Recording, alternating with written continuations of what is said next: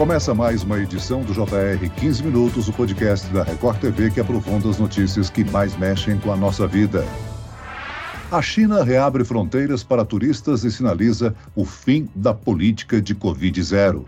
A partir de agora, quem chega ao território chinês deve apenas apresentar um teste de Covid com resultado negativo, realizado até 48 horas antes do embarque, além da documentação necessária para entrar no país a quarentena não será mais necessária. No último domingo, chegaram os primeiros voos e, além da chegada de visitantes estrangeiros, a flexibilização das medidas de combate à Covid deve aumentar o movimento de chineses dentro do país. O governo estima que mais de 2 bilhões de passageiros façam viagens locais nos próximos 40 dias. A abertura da fronteira pode gerar uma nova onda de contaminação? O aumento de casos é esperado? Como o fim das regras de confinamento na China pode afetar outros países? O 15 Minutos de hoje esclarece essas e outras dúvidas com o médico infectologista Emerson Luz. Bem-vindo ao nosso podcast, doutor. Olá, tudo bem? É uma satisfação estar participando. E quem nos acompanha nessa entrevista é a repórter da Record TV, Cleisla Garcia. Cleisla, pela primeira vez desde 2020, o Ano Novo Chinês não será celebrado sob as rígidas restrições impostas pela política de Covid-0. A mudança nas regras fez com que milhares de pessoas buscassem voos para visitar parentes, não é mesmo? É isso mesmo, Celso. Olá para você, muito obrigada pelo convite. Um oi também especial para o Dr. Emerson. É isso mesmo, Celso. O Ministério do Transporte da China informou que prevê um aumento no deslocamento de pessoas de 99,5% em relação ao ano anterior. Só isso já aumenta muito a possibilidade da circulação do vírus dentro do país. Só que além disso, o governo chinês ele reduziu as exigências para a chegada de estrangeiros, como você já nos informou. E o país também retomou a emissão de passaportes e vistos de viagem para residentes chineses, Celso. Doutor Emerson, alguns chineses comemoram a possibilidade de passar o ano novo lunar no dia 21 de janeiro em família, pela primeira vez em anos. Mas toda essa circulação da população dentro daquele país preocupa por favorecer ainda mais a propagação da Covid-19, não? Certamente, é uma preocupação é grande, porque a vacinação não tem uma adesão adequada, a eficácia da vacina não abrange essas novas variantes que estão dominando o cenário epidemiológico. E temos um grande número de pessoas suscetíveis, pessoas que não tiveram contato com o vírus ou mesmo que a, tem uma vacinação que não é efetiva, que podem sim ser infectadas e contribuir com a disseminação e com a cadeia de transmissão do coronavírus. Doutor, no mês passado, devido a uma série de protestos da população, o governo chinês suspendeu a política Covid-0. O fim da medida impactou no aumento de contágios e fez com que a China enfrentasse um surto de Covid. Essa reabertura, ela pode pressionar ainda mais o sistema de saúde chinês? Com certeza eh, tem uma cobertura vacinal, principalmente nos idosos, que ainda é baixa. Até novembro do ano passado não, não chegava a 60% de idosos vacinados acima de 80 anos, que são aqueles que apresentam um quadro mais grave. Certamente esse grande número de pessoas vão contribuir com a disseminação e vai causar uma sobrecarga no sistema de saúde. Agora, além do aumento das viagens internas, né, muitos chineses também devem começar a viajar para o exterior. E com isso, alguns países passaram a cobrar dos passageiros chineses um teste negativo da Covid. Doutor Emerson, essa é uma medida antipática, mas, vamos dizer, necessária, né? Com certeza, essa medida vai uh, contribuir com o controle. Pessoas que estiverem com os exames eh, positivos não poderão embarcar e vão, vai diminuir bastante eh, a transmissão ou mesmo a propagação. Lembrando que quanto mais ocorrer a disseminação, a replicação do vírus numa população suscetível, maior é a possibilidade de surgirem outras variantes ou subvariantes. E essa subvariante atual, a XBB1.5 e a BA5, que dominam o cenário epidemiológico hoje, elas são caracterizadas por uma transmissibilidade muito alta, além de enganar o sistema imunológico de pessoas que eh, foram vacinadas há muito tempo, que não completaram o esquema vacinal ou mesmo que tiveram contato com a doença, com aquela cepa original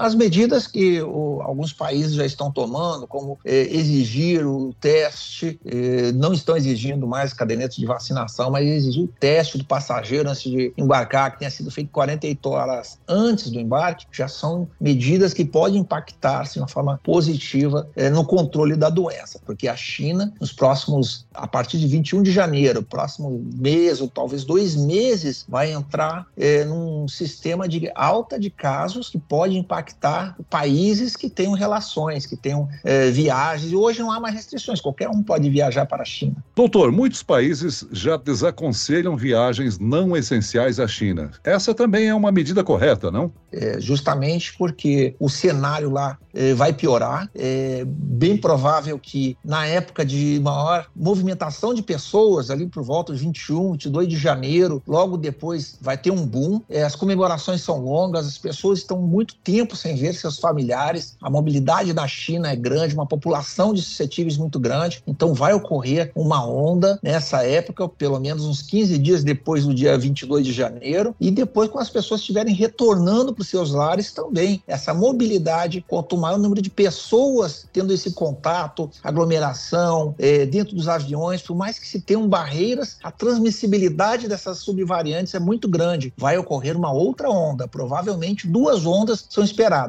Doutor Emerson, que situação complicada essa, né? E tem uma outra questão também. É por conta do pico de infecções, o governo chinês ele parou de publicar aqueles dados oficiais de casos e de mortes também. O senhor acredita que a censura dessas informações prejudica também no combate ao coronavírus? Quer dizer, ter esse buraco negro de dados? Esses dados é, obscuros que nós encontramos na China atrapalham muito. A própria OMS tem reclamado que não consegue saber a verdadeira situação é, da China, como está o cenário epidemiológico atual. Isso pode levar a um descontrole, pelo menos ali no território chinês, mas que pode se expandir pelo mundo com variantes que sejam é, até com maior transmissibilidade. Lembrando que hoje a vacina de RNA mensageiro já é uma vacina bivalente que está sendo feita é, nos Estados Unidos, já está sendo utilizada por diversos países do mundo, ela não tem entrada na China. E isso pode atrapalhar mais ainda o controle da doença. A OMS, a Organização Mundial da Saúde, e as autoridades sanitárias do mundo inteiro, tem um sistema para detecção pronta é, de novos casos, doutor?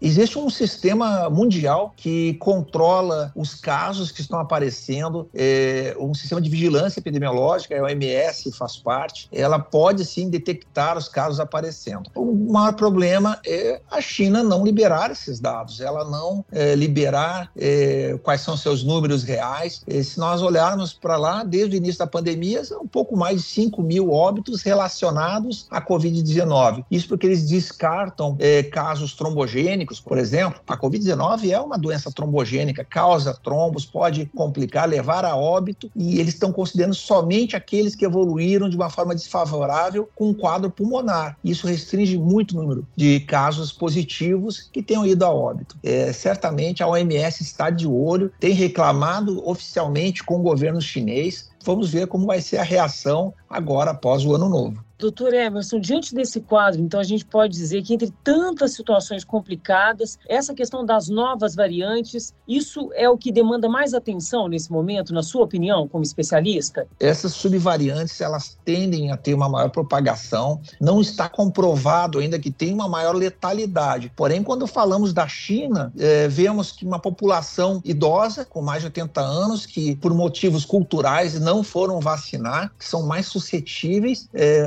alguns órgãos de imprensa já falam de filas em crematórios, justamente pela uma maior letalidade nessa população. Isso sim vai pode modificar o cenário mundial ao entrar uma subvariante muito distinta que a própria vacina bivalente não faça o controle. Por sorte, essas subvariantes são todas descendentes da Omicron, aquela variante que já veio modificando bastante o cenário epidemiológico e hoje elas têm essas características, elas mantêm uma identidade com a Omicron e as vacinas bivalentes subvalentes conseguem controlá-las ainda com uma certa eficácia. Essa situação que os chineses vão viver nos próximos dias facilitam, por exemplo, a propagação de uma nova subvariante que nem a Kraken que foi identificada, né, e que ocorre em grande número nos Estados Unidos e até um caso já registrado no Brasil, né, doutor Emerson? Exatamente, Celso. Quanto maior o número de casos ocorrendo, maior a possibilidade de surgir nessas mutações genéticas que caracterizam as subvariantes novas que vão surgindo. É, essas é, modificações genéticas podem não modificar o, a característica principal do vírus, podem até prejudicar o vírus, mas certamente vai aparecer uma com uma característica de transmissibilidade maior, com uma característica de enganar o sistema imunológico, inclusive de pessoas vacinadas. Essa possibilidade ela é real. Agora, um grande temor é de que muitas pessoas irão cruzar a China, né, o país, para se reunir com familiares em áreas rurais e que muitos já são idosos, a parcela mais vulnerável ao vírus. A contaminação nas zonas rurais é um grande perigo onde os hospitais têm menos vagas nas UTIs e os recursos são relativamente insuficientes, não? Exatamente. É, a necessidade de leitos de tratamento intensivo, essa necessidade vai crescer. E temos que pensar que, mesmo que tenha uma letalidade baixa, nós temos um grande número de pessoas que vão adoecer e isso vai levar uma pressão, uma necessidade de maiores leitos. Nós observamos que a China consegue até construir hospitais com uma certa eh, eficiência, uma rapidez, consegue instalar, mas a obscuridade dos dados nos deixa essa dúvida até onde estamos em risco, como eh, num cenário global, ou a China vai conseguir controlar? O grande problema é que ela não se preparou para essa liberação abrupta que teve. É, não houve um preparo, uma, uma campanha de vacinação, ou mesmo ela não abriu para nós vacinas eh, que estão sendo fabricadas, utilizadas no mundo. Ela está pesquisando, mas não chegou ainda nessa vacina. O incrível é que o coronavírus surgiu na China, eles foram os primeiros a desenvolver uma vacina, mas a vacinação lá é muito baixa, né, doutor? É, tem a questão cultural e tem a questão também da vacina não ter evoluído algumas empresas que já fazem a vacina bivalente, como a Pfizer, como a Moderna, elas já têm uma cobertura melhor, tanto para a cepa original quanto para essas subvariantes de maior transmissibilidade. E a China, ela está pesquisando, mas não chegou ainda eh, nessa vacina. O ideal é que ela chegasse o quanto antes, começasse a vacinar a população. E é um país que ele tem condições de parar para vacinar todo mundo. Ele é um país que tem um sistema político, tem um controle da população população. Então, para eles é mais fácil parar todo mundo, vacinar de uma forma é, até enérgica, para poder tentar conter a disseminação agora no Ano Novo Chinês. Agora, doutor Emerson, além de manter os cuidados básicos de higiene, a vacinação é a forma mais eficaz de frear a contaminação e o surgimento de novas variantes do coronavírus. Mas se a maior parte dos brasileiros tomou as doses iniciais da vacina contra a Covid-19, os números dos que tomaram as doses de reforço ainda são baixos. Eu pergunto, isso preocupa, não? Essas pessoas ainda estão em risco de se contaminar e sofrer com os efeitos mais graves dessa doença. É preocupante porque as pessoas não vacinadas, incrível, por incrível que pareça, há pessoas não é, vacinadas ainda, pessoas que não completaram o esquema vacinal com as doses de reforço, elas podem contribuir com essa disseminação, sustentar a disseminação do coronavírus, certamente vão contribuir com os novos casos e a população mais vulnerável é aquela que tem maior risco, os idosos, pessoas com problemas cardíacos, pulmonares, problemas da imunidade. Então, completar o esquema vacinal é uma decisão que é individual, mas ela tem um impacto na saúde coletiva que é gigante. As pessoas devem olhar isso como uma gestão de risco em saúde pública, olhar para as pessoas mais vulneráveis. Doutor, é uma lembrança básica, mas a gente tem que relembrar as pessoas né, que pacientes com sintomas associados à Covid-19 precisam de assistência médica, ou seja, procurar uma unidade de saúde básica perto de casa, realizar a testagem. Isso é fundamental, né, doutor? Principalmente para quem tem plano de viajar. Isso vale também para aquelas pessoas que dizem ou, ou se sentem com sintomas mais leves, doutor Emerson?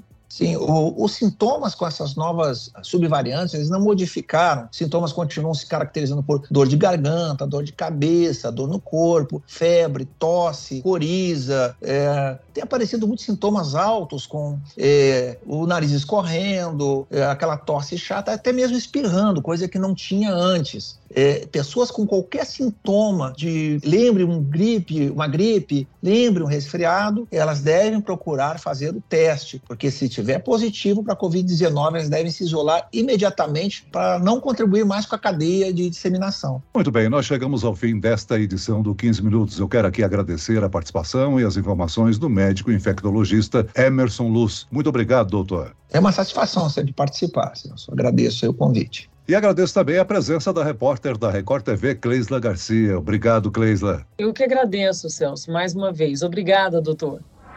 Esse podcast contou com a produção de David Bezerra e dos estagiários Lucas Brito e Cátia Brazão. Sonoplastia de Marcos Vinícius. Coordenação de conteúdo, Edivaldo Nunes e Deni Almeida. Direção editorial, Tiago Contreira. Vice-presidente de jornalismo, Antônio Guerreiro. E eu, Celso Freitas, te aguardo no próximo episódio. Até amanhã.